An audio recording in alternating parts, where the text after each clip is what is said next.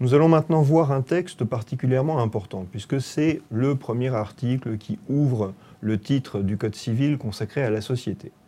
Euh, pour parler de ce texte, je suis avec Alain Courret, professeur à l'Université Paris 1, avocat associé au bureau CMS Francis Lefebvre. Et ce texte dont nous allons parler, c'est l'article 1832 du Code civil. Alors ce texte, il est particulièrement riche, Alain. Euh, on sait qu'il comporte trois alinéas. Et euh, nous allons voir euh, progressivement les différents alinéas. Commençons peut-être par le premier, tout simplement. Et donc, ce, ce, premier alinéa que nous dit-il? Il nous dit que la société est instituée par deux ou plusieurs personnes qui conviennent par un contrat d'affecter à une entreprise commune des biens ou leur industrie en vue de partager le bénéfice ou de profiter de l'économie qui pourra en résulter. Nous reverrons euh, un certain nombre de ces éléments, mais euh, première chose de laquelle je voudrais qu'on parle, Alain, c'est cette notion de société instituée par un contrat. Euh, pourquoi est-ce que le texte emploie ces termes? Est-ce qu'il les a toujours employés? Non, Bruno, il ne les a pas toujours employés. Je voudrais rappeler que ce texte est dans le Code civil au départ, il, y a, l'origine. Et ce n'est qu'à une époque récente, finalement en 1985, que l'on ajoute cette idée euh, que la société est instituée. alors, instituée, pourquoi ce vocabulaire? Sans doute pour une raison technique qu'on retrouvera tout à l'heure, hein, dans, le, deuxième alinéa. Mais indépendamment de cela, je pense qu'il y a aussi euh, un arrière-plan, l'idée que euh, la société, même si elle est un contrat, on va y revenir dans un instant, c'est aussi une organisation qui est derrière. Et cette idée d'organisation, évidemment, appelle peut-être un vocabulaire euh, qui ne peut pas se ramener totalement à l'idée de contrat. Le Code civil, c'est le bout de phrase qu'on a un petit peu après, des personnes qui conviennent par un contrat le Code civil était très attaché à cette idée euh, de contrat, et d'ailleurs euh, c'est du contrat de société dont il est question hein, dans le Code civil. Mais, euh, et je pense que le législateur traduit un petit peu ici le sens commun hein, pour la grande majorité de l'opinion publique. Lorsque l'on parle d'une société importante, Saint-Gobain, Peugeot ou autre, on n'imagine plus depuis longtemps le contrat qui est à l'origine de tout cela. Ce que l'on voit fonctionner, c'est une organisation.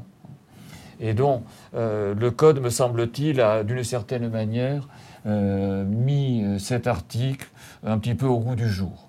Mais je le rappelle, il y avait aussi une raison technique sur laquelle on reviendra un petit peu tout à l'heure. D'accord. Alors, ce qu'il faut comprendre aussi, c'est que on nous parle de contrat et d'entreprise commune. Alors, cette entreprise commune, est-ce que c'est l'entreprise telle qu'on la connaît au sens euh, économique du terme? Euh, Ça n'est pas certain. En tous les cas, il n'est pas sûr que lorsqu'on a rédigé ce texte, c'était avec cette idée. Oui, je, crois que euh, le mot entreprise ici est beaucoup plus neutre parce que il faut se méfier un petit peu de ce mot. Les juristes savent de manière générale qu'entreprise est un mot extrêmement problématique. Euh, en droit du travail, on l'utilise largement et elle a une certaine signification. En droit des affaires, c'est une notion qui est très vague, qui est très floue et qui n'a, ou qui a très peu de, de traduction juridique, dont en réalité, c'est un contrat qui euh, consiste à affecter à un projet commun, enfin je crois. Je crois que c'est le mot de, projet commun euh, qui a véritablement du sens. Et ça serait, je pense, une erreur juridique que de vouloir lire euh, derrière ce mot entreprise une notion à, contenu juridique réel. D'accord. Alors, on a ensuite un, un, deuxième alinéa qui est particulier puisque on nous dit que la société peut être instituée dans les cas prévus par la loi par l'acte de volonté d'une seule personne.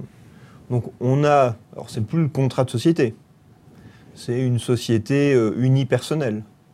Oui, c'est une société unipersonnelle. Là encore, les choses sont un peu récentes. Mais je crois que le, législateur français n'a fait que s'adapter à une réalité qui est internationale. La société d'une seule personne, on la trouve aujourd'hui à peu près dans tous les pays européens et sans doute au-delà des frontières de, de, l'Europe. Euh, l'idée ici, euh, c'est que dans l'état actuel de notre droit, il est quand même extrêmement difficile de faire qu'un individu commerçant euh, puisse limiter sa responsabilité. Ou tout au moins, à l'époque où ces sociétés ont été introduites, c'était difficile.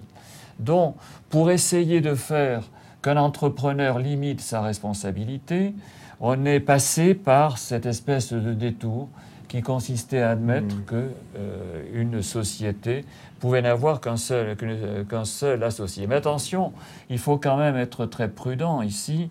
Euh, toute société ne peut pas être instituée avec une seule personne. Ça reste l'exception au principe général. Globalement, la société a toujours un caractère contractuel. Exceptionnellement, dans des cas que le législateur a très précisément visés, on peut instituer avec une seule personne. C'est le cas de la société par action simplifiée, où on peut avoir euh, une SASU, hein, une société par action simplifiée universelle. C'est également unipersonnel. Le cas, unipersonnel. et c'est également le cas en matière de SARL, et c'est une réalité d'ailleurs un petit peu plus ancienne. Parfait. Et dernier alinéa que nous allons voir ensemble, euh, c'est l'alinéa qui nous dit les associés s'engagent à contribuer aux pertes.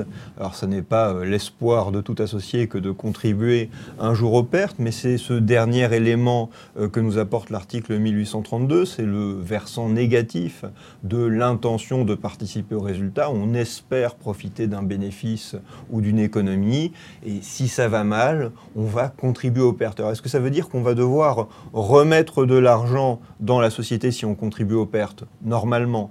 C'est quoi cette notion de contribuer aux pertes euh, euh, C'est une notion qui est un petit peu délicate à manier. Selon, évidemment, euh, les sociétés, ou bien sont des sociétés à responsabilité limitée au sens extrêmement large, hein, euh, c'est-à-dire non seulement la SARL, mais également la société anonyme ou encore la société par action simplifiée.